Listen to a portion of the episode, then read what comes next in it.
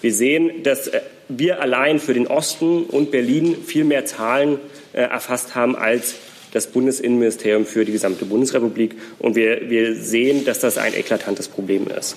Wir gehen davon aus, dass, äh, wenn wir die entsprechenden Ressourcen hätten, auch in den alten Bundesländern, dass die Realität ein Stück weit anders aussehen würde und wir davon ausgehen müssen, dass wir vergleichbar hohe Zahlen oder sehr viel höhere Zahlen als die vom Bundesinnenministerium flächendeckend liefern könnten. Herr Kusche, bitte. Ja, schönen guten Morgen. Vielen Dank für die Einladung in die Bundespressekonferenz äh, und die Möglichkeit, äh, unsere Zahlen von 2018 vorzustellen ähm, zum Ausmaß rechter und rassistischer und antisemitischer Gewalt in Deutschland. Ähm, eins vorweg, wir fokussieren uns äh, bei unserer Statistik auf die Zahlen tatsächlich in Ostdeutschland und Berlin. Den Grund dazu, äh, der ist recht einfach. Nach wie vor ist es leider so, dass äh, es kein flächendeckendes, unabhängiges Monitoring gibt, ähm, weil einfach die Ressourcen dafür von den Beratungsstellen in den alten Bundesländern äh, noch nicht vorhanden sind. Daher haben wir da auch keine Vergleichswerte. Die einzigen Bundesländer oder die einzigen Beratungsprojekte, die das mittlerweile machen können, sind Nordrhein-Westfalen und Schleswig-Holstein. Liebe Hörer, hier sind Thilo und Tyler. Jung und Naiv gibt es ja nur durch eure Unterstützung. Hier gibt es keine Werbung, höchstens für uns selbst. Aber wie ihr uns unterstützen könnt oder sogar Produzenten werdet, erfahrt ihr in der Podcast-Beschreibung. Zum Beispiel per PayPal oder Überweisung. Und jetzt geht's weiter. Aber zunächst ein Blick auf die Zahlen. Sie haben das in Ihrer Pressemappe auch vor sich liegen. Ähm, wir haben auch letztes Jahr leider wieder einen äh, Anstieg zu verzeichnen um 8 Prozent auf 1212 Angriffe. Das heißt in 2018, dass mindestens äh, drei Menschen täglich äh, betroffen sind von einem rechten, rassistischen oder antisemitischen Angriff. Ähm, das sind allein nur die Angriffszahlen. Es ist einfach so, dass äh, von diesen Angriffen weitaus mehr Menschen betroffen sind. Wir haben 1789 Betroffene in 2018 zu verzeichnen. Und das heißt nochmal runtergebrochen, das sind fünf Menschen, die täglich äh, angegriffen werden. Äh, es ist auch so, dass täglich eine Frau davon betroffen ist und äh, wir davon ausgehen oder den, den statistischen Zahlen zugrunde liegt, dass beinahe täglich ein Jugendlicher oder ein Kind davon betroffen sind. Insgesamt sind es 250 Kinder und Jugendliche. Äh, wie in den letzten Jahren ist es so, äh, dass das Tatmotiv äh, dieser rechter und rassistischen Gewalt ziemlich eindeutig ist. Wir haben zwei Drittel der Fälle, also zwei Drittel von den 1212 Angriffen sind rassistisch motiviert. Unserer Interpretation nach und Einschätzung ist das natürlich auch ein Resultat der massiven Verschiebung des Diskurses, des öffentlichen Diskurses mit der Folge, dass Alltagsrassismus, Gewalt, aber auch rechter Terror in Deutschland zunehmen. Äh, bei den Delikten handelt es sich vor allem um, Körperverletzungsdelikte in der Zahl 962, davon 453 gefährliche Körperverletzungsdelikte, sprich äh, mit gefährlichen Tatmitteln und 509 einfache Körperverletzungsdelikte. Äh, die nächste größere Zahl sind, gefolgt von Nötigen und Nötigungen und massiven Bedrohungen in 213 Fällen. Schaut man sich die Verteilung an, ist es so, dass wenn man das auf 100.000 Einwohner runterrechnet, Berlin an der Spitze liegt, gefolgt von Sachsen und Thüringen, Brandenburg, Sachsen-Anhalt und Mecklenburg-Vorpommern. Im Vergleich zu den vorherigen Jahren, das sehen Sie auch in Ihrer Pressemappe, ist es so, dass wir in den äh, Bundesländern Berlin, Sachsen und Thüringen eine Zunahme der Angriffe zu verzeichnen haben und äh, in Brandenburg eine Stabilisierung auf ziemlich hohem Niveau, während wir in Sachsen-Anhalt und Mecklenburg zum Glück einen leichten Rückgang äh, verzeichnen konnten. Vielleicht noch eine Sache zu den Delikten. Auch im letzten Jahr haben wir äh, in dem Fall in Sachsen auch wieder ein äh, rechtes Tötungsdelikt äh, zu verzeichnen. Und zwar am 17. April 2018 wurde der 27-jährige Christopher W. von drei Tätern, die der rechten Szene zuzuordnen sind und die auch äh, durch äh, einschlägige Delikte schon in Erscheinung getreten sind, äh, brutal getötet. Als Tatmotivation ist wahrscheinlich oder mit sehr großer Wahrscheinlichkeit seine sexuelle Orientierung ähm, äh, zu nennen. Er ist damit äh, nach 30 Jahren Wiedervereinigung das 17. Todesopfer rechter Gewalt in Sachsen und das 183. Todesopfer rechter Gewalt in Deutschland. Lassen Sie mich noch ein paar Sachen zu den Zahlen sagen, und zwar ähm, zu der eklatanten Wahrnehmungslücke, die wir feststellen. Äh, vorweg, auch wir erheben keinen Anspruch darauf, dass unsere Zahlen vollständig sind. Auch wir gehen davon aus, dass es ein großes Dunkelfeld gibt. Ähm, besonders problematisch, und das hatte ich anfangs schon gesagt, ist, dass wir äh, leider nach wie vor kein flächendeckendes bundesweites unabhängiges Monitoring haben. Äh, wie gesagt, unsere Zahlen beschränken sich auf Ostdeutschland und Berlin.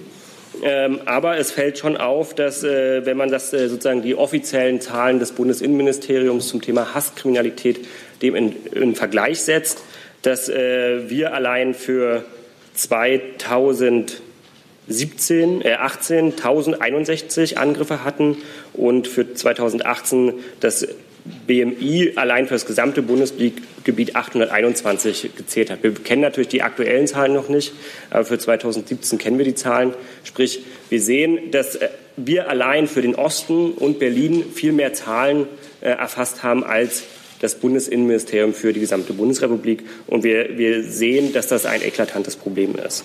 Wir gehen davon aus, dass, äh, wenn wir die entsprechenden Ressourcen hätten, auch in den alten Bundesländern, dass die Realität ein Stück weit anders aussehen würde und wir davon ausgehen müssen, dass wir vergleichbar hohe Zahlen oder sehr viel höhere Zahlen als die vom Bundesinnenministerium flächendeckend liefern könnten.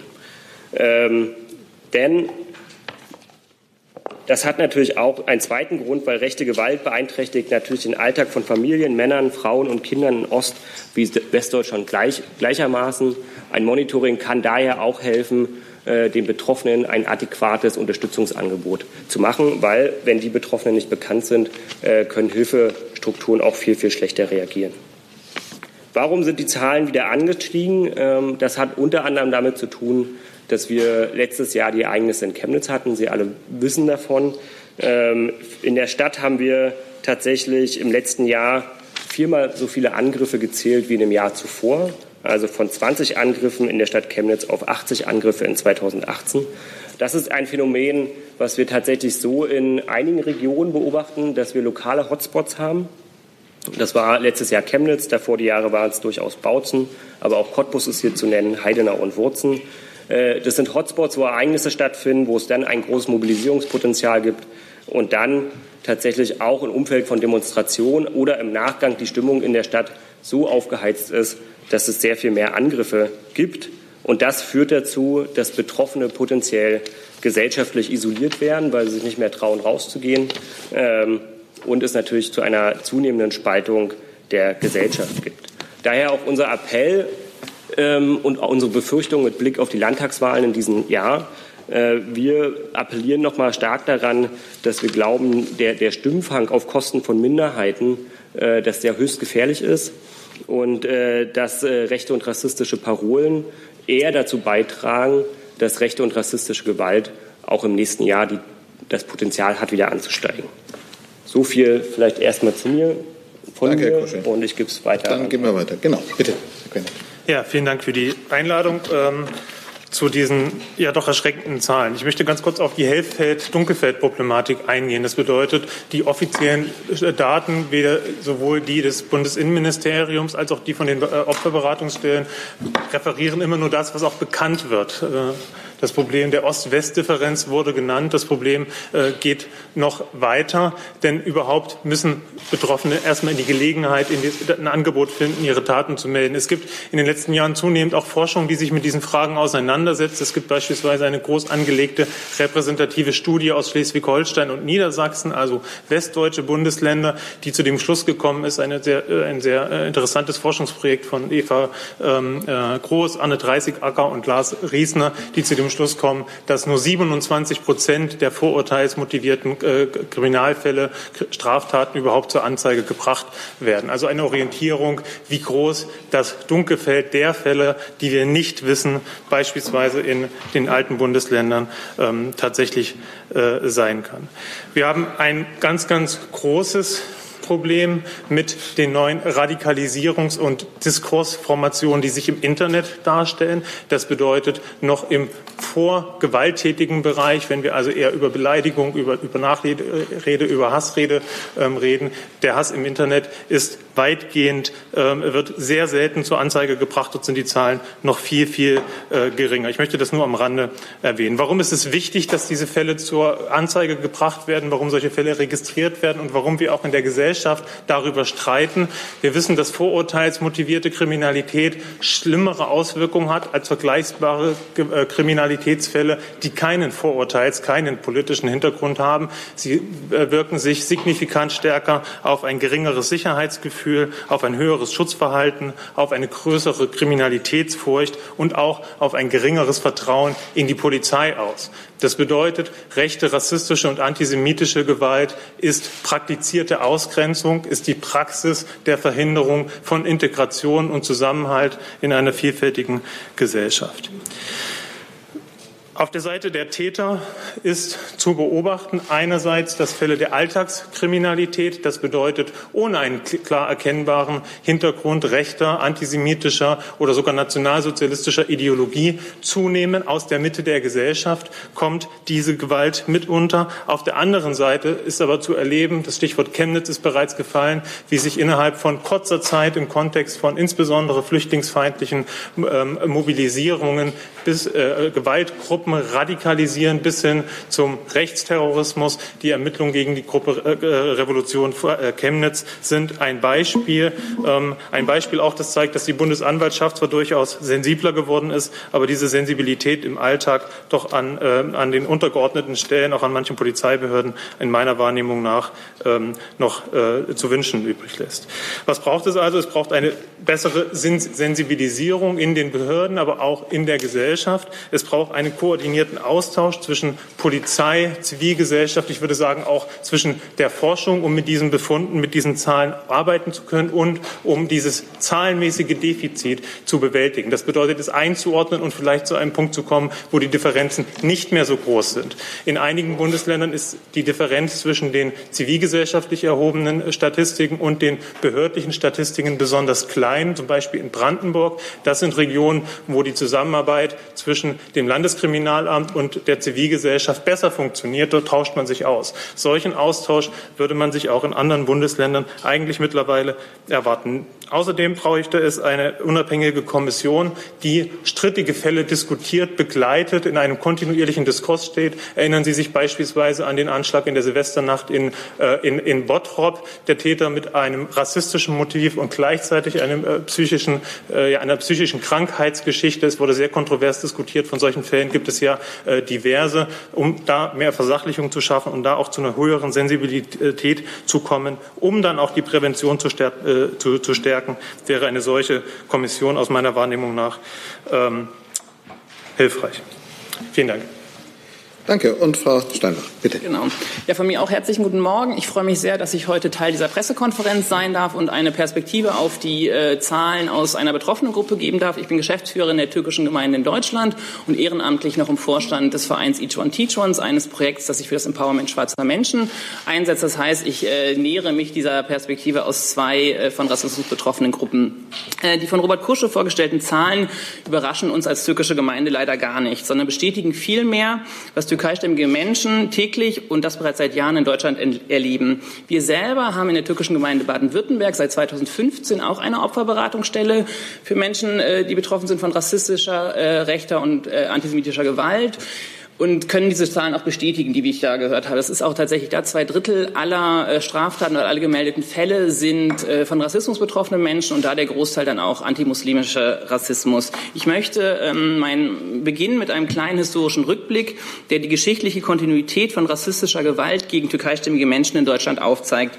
Ähm, wir erinnern uns alle an die Mordanschläge von Mölln und Solingen in den 1990er Jahren die auch maßgeblich zur Gründung der türkischen Gemeinde beigetragen haben. Sind nur die prominentesten Beispiele für rassistische und rechte, rechte Gewalt gegen Deutsch-Türken. Einen weiteren traurigen Höhepunkt dieser Gewalt sind die Morde des NSU, die sich explizit gegen türkeistämmige Menschen in Deutschland gerichtet haben. Leider stellen die Morde des NSU nicht das Ende der Gewalt dar, sondern die Bedrohungen und Angriffe gehen weiter. Als Beispiel will ich hier nur die Bedrohung oder die Drohung gegenüber der NSU-Anwältin Seda Basay Yildiz nennen, zu der sich die zu der sich eine Gruppe mit dem Namen NSU 2.0 bekennt. Dies zeigt uns, dass rassistische Angriffe gegenüber Deutschtürken leider nicht der Vergangenheit angehören.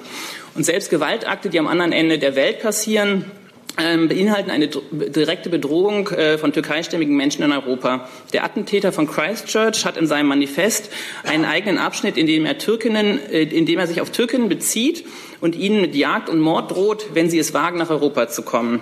Die Frage, ob es eine weltweite rechte Vernetzung gibt, wird ja, wird ja zurzeit immer öfter ähm, diskutiert oder gestellt. Ähm, in meinem kurzen historischen Rückblick bin ich auf die alltäglichen rassistischen und antimuslimischen Angriffe und Bedrohungen gegenüber türkeistämmigen Menschen gar nicht eingegangen, sondern habe nur die uns allen bekannten Ereignisse genannt. Deutschtürken sind täglich rassistischer und antimuslimischer Gewalt ausgesetzt und vorher fragt niemand, ob sie denn nur wirklich Muslime seien oder nicht, sondern türkeistämmigen Menschen wird automatisch das Muslimsein zugeschrieben. Und hier möchte ich auch mit meinem zweiten Punkt ansetzen. Für die türkische Community stellt sich die Frage, was haben der Staat und die Behörden aus dem NSU gelernt?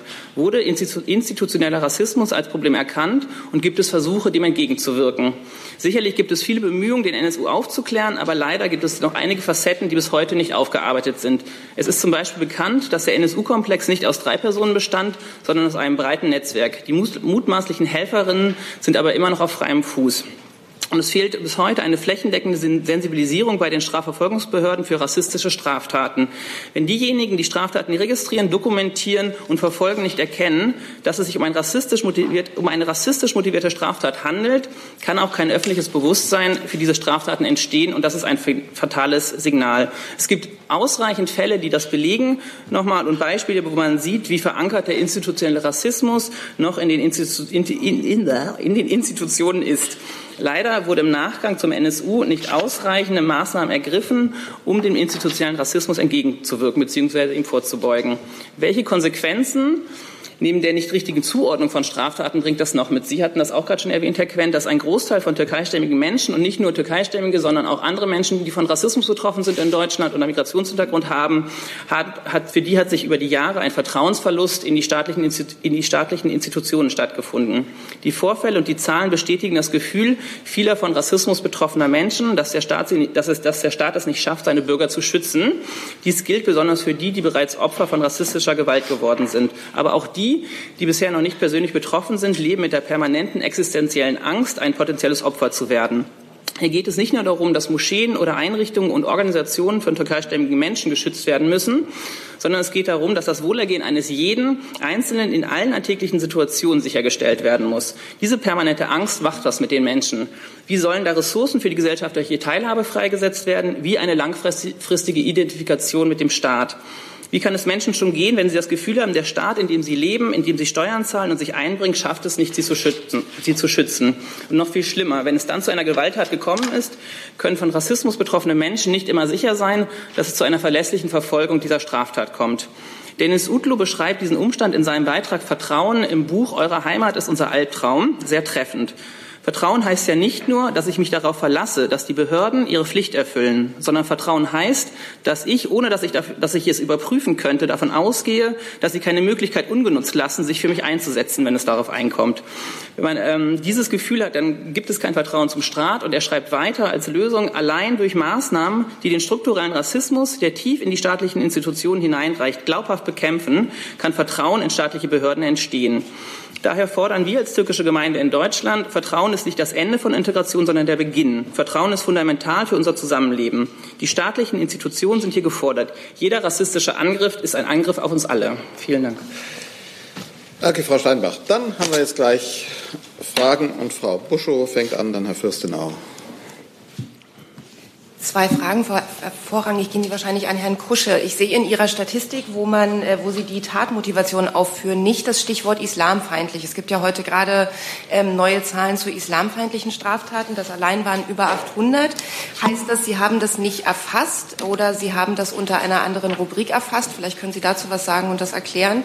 Und die zweite Frage äh, zu dem Problem, dass das in Westdeutschland nicht erfasst ist. Wenn ich Sie richtig verstanden habe, können Nordrhein-Westfalen und Schleswig-Holstein das von den Strukturen machen? Deswegen die Nachfrage, haben die das gemacht und haben Sie da vielleicht mal Vergleichszahlen, dass man es überhaupt mit Westdeutschland abgleichen kann? Ja. Okay. ja, vielen Dank für die Nachfragen. Ähm, zu, die, zu, der ersten Frage ähm, ist es tatsächlich so, dass wir das unter Rassismus subsumieren. Das hängt damit zusammen, dass wir äh, die Statistik schon eine ziemlich lange führen und sozusagen die Feingliedrigkeit erst in den letzten Jahren hinzugekommen ist und es äh, zurzeit nicht gut nachvollziehbar wäre, wenn wir die, die Sachen einzeln auswerten, weil das sozusagen unsere, unsere Datenbank nicht hergibt. Deswegen ist das unter Rassismus leider subsumiert. Aber sozusagen Islamfeindlichkeit fällt zurzeit darunter. Zu Ihrer zweiten Frage, ja, es ist so, wir gehen davon aus, dass äh, wenn die Ressourcen da wären in den anderen Bundesländern, wir viel, viel verlässlichere Zahlen hätten. Es ist so, dass Schleswig-Holstein heute seine Zahlen veröffentlicht und äh, Nordrhein-Westfalen auch heute. Genau. Und Sie kennen die noch nicht? Ich habe die jetzt. Na, 232 für NRW und Schleswig. Achso, Schleswig-Holstein veröffentlicht erst am Donnerstag. Vielen Dank. Ich habe die gerade hier nicht oben liegen. Dann bleibt das Mikrofon an und Herr Fürstenhaus dann. Ebenfalls an Herrn Kusche anschließend an die Frage, die Frau Buschow gestellt hat, dass es eben immer noch kein landesweites Monitoring gibt äh, wird Sie mehr als ärgern. Frage, was haben Sie und äh, andere Organisationen in den letzten Jahren versucht, auch im Gespräch, in äh, Forderungen daran, was zu ändern? Wen sehen Sie da hauptsächlich in der Verantwortung? Ja, wir sehen es schon erstmal als großen Erfolg, dass überhaupt in den letzten fünf Jahren äh, bundesweit Beratungsstellen für Betroffene rechter und rassistischer Gewalt entstanden sind. Äh, das hängt mit dem aktuellen Bundesprogramm Demokratie Leben zusammen. Das ist schon mal ein Fortschritt. Äh, was wir aber sehen, ist, dass die Ausstattung der Beratungsstellen zu gering ist, um genau dieses Aufgabenspektrum vollumfänglich äh, auszugestalten. Daher ist auch eine unserer maßgeblichen Förderungen tatsächlich, die Beratungsstellen langfristig abzusichern und äh, auch dafür zu sorgen, dass die Empfehlung aus dem ersten NSU-Untersuchungsausschuss umgesetzt wird, nämlich ein flächendeckendes Monitoring, was aber heißt, zusätzliche Ressourcen bereitzustellen. Und das ist am Ende Aufgabe entweder der Länder, also über ihre Landes-, Bundes-, also Landesprogramme, oder tatsächlich im Rahmen des Bundesprogramms, was ja nach 2020 weitergeführt werden soll. Nachfrage. Mhm. Haben Sie in den Jahren durch diesen Mangel, durch diesen, äh, durch diese Lücke, die ja da quasi existiert, äh, in Ihrer täglichen Arbeit vielleicht auch den Eindruck gewonnen, dass äh, diese Wahrnehmung, die ja weit verbreitet ist, das sei in erster Linie ein ostdeutsches Problem, sich dann eben auch äh, verstärkt, so ungefähr, guckt mal da, und nehmen wir jetzt die Beispiele aus dem vergangenen Jahr, Chemnitz oder vor zwei Jahren Bautzen und so weiter. Mm, es ist natürlich schwierig zu sagen, weil wir die Zahlen nicht kennen, aber ich glaube schon, dass wir anders diskutieren würden, würden wir die Zahlen kennen. Also hätten wir ein deutlicheres Bild, könnten wir sehr viel mehr Facetten aufmachen, zumal ja auch im historischen Vergleich sichtbar ist oder sichtbar geworden ist durch die Arbeit der Beratungsstellen in den alten Bundesländern, dass äh, sie sehr viele Altfälle aufgedeckt haben, sprich, dass auch dort Rassismus und rechte Gewalt an der Tagesordnung war. Und das lässt mich vermuten oder uns zumindest vermuten, dass die Zahlen ähnlich hoch sein werden und dass wir dann tatsächlich eine andere Diskussionsgrundlage hätten. Ähm, nichtsdestotrotz würde ich mich damit jetzt schwer tun zu sagen, dass die Gefahr im Osten dadurch geringer wird. Ich glaube, sozusagen die Ereignisse in den letzten Jahren haben ja sehr dafür gesprochen, dass es ein massives Problem in Ostdeutschland gibt mit rechter Gewalt. Frau, wollten Sie ergänzen noch? Nee. Dann ist Angela Ulrich dran. Äh, ich, Herr Quent hat ja eben ein bisschen das Gesicht gezogen und meine Frage schließt äh, ehrlich gesagt genau da an. Äh, liegt es nur an diesen nicht existierenden oder nicht ausreichend existierenden Zahlen im Westen oder gibt es trotzdem so. im Osten gesehen eine, eine andere Art von rassistischer Gewalt? Vielleicht kann Dr. Quent ja noch mal da auch was ergänzen. Also zunächst würde ich äh, schon sagen, dass es einen blinden Fleck gibt für Rechtsradikalismus und rechte Gewalt in Westdeutschland. Das ist definitiv so. Das ist ein Problem, was in den Osten abgeschoben wird. Das ist meine Wahrnehmung. Die Mobilisierung in Kandel, die rechtsradikalen Mobilisierungen in Kandel, 4000 Leute im März äh, vergangenen Jahres, lange vor Chemnitz, haben nicht solche Wellen geschlagen. Auch da kam es am Rande zu Gewalt. Auch da gab es einen Schulterschluss zwischen der populistischen, der radikalen, der neonazistischen äh, Rechte. Das würde ich als These erstmal so ähm, festhalten. Die zweite Frage der ähm, ähm, oder die damit zusammenhängende Frage der äh, äh, Unterschiede in den Zahlen. Es gibt diverse Studien und Analysen. Jüngst eine Studie, die sagt, das Risiko für geflüchtete Menschen in Ostdeutschland zum Opfer von Gewalt zu werden, ist zehnmal höher als in Westdeutschland. Seit Jahren zeigen uns unterschiedliche, sowohl unabhängige als auch staatliche Statistiken, dass rechte, antisemitische, äh, rassistische Gewalttaten in Ostdeutschland bemessen an der Bevölkerungszahl etwa dreimal häufiger vorkommen als in den alten Bundesländern. Das hat nichts damit zu tun, dass, die, dass Westdeutschland immun gegen Rassismus sei, sondern das hat etwas damit zu tun, in meiner Wahrnehmung, dass in Ostdeutschland insbesondere rechtsextreme Gewaltgruppen, dass Neonazi-Strukturen, dass die Subkulturen viel fester etabliert sind, viel stärker normalisiert sind, ganze, ganze Regionen und ganze Strukturen, beispielsweise Fußballfanszenen durchsetzt haben, dass dieses ähm, aggressive Gewaltmilieu größer ist. Das ist zum Teil auch ein Erbe noch aus den 1990er Jahren, das bis heute nicht äh, aufgelöst oder zerschlagen wurde. Das ist in Westdeutschland eine andere Situation. Meine These wäre, dass wir es dort eher mit noch mehr mit äh, alltäglichen Formen von Diskriminierung und auch Gewalt gegen Minderheiten zu tun haben, während es in Ostdeutschland doch schon sehr ähm, ins Auge sticht, wie stark die organisierten Neonazi-Gruppen, die organisierten rechtsextremen Strukturen sind und dass sich das auch unmittelbar auf Statistiken auswirkt, wenn man in Sachsen Sachsen. Ich habe das in Sachsen mal ausgerechnet in so einer Analyse, welche Faktoren man hinzuzählen kann, also auf eurer Daten, auf der Grundlage der Datenbank, welche Faktoren dazu führen, dass manche Regionen höhere Gewaltprobleme äh, haben als andere. Und da ist kein Faktor einschlagend, außer die Stärke von Rechtsradikalen und die Verankerung von rechtsradikalen Strukturen. Hey Leute, Jung und Naiv gibt es ja nur durch eure Unterstützung. Ihr könnt uns per PayPal unterstützen oder per Banküberweisung, wie ihr wollt. Ab 20 Euro werdet ihr Produzenten im Abspann einer jeden Folge und einer jeden Regierungspressekonferenz. Danke vorab. Und ich glaube, das ist wichtig, auch, also es ist wirklich ein wichtiger Punkt, weil Chemnitz wäre wahrscheinlich auch so nicht möglich gewesen, wenn man nicht sozusagen das ganze Bild sich anguckt und, und sieht, wie, wie stark verbreitet rechte Strukturen seit Anfang der 90er Jahre sind. Darf ich noch kurz und dann im Anschluss nochmal die Frage daran, was ist denn aus dieser Erkenntnis heraus, die Sie jetzt schildern, Dr. Quent, was ist denn da Ihre Forderung eben an die, also die Politik hört sich jetzt ein bisschen, aber die Regierenden in den verschiedenen Bundesländern im Osten oder geht es eher an die, ans Innenministerium in Berlin?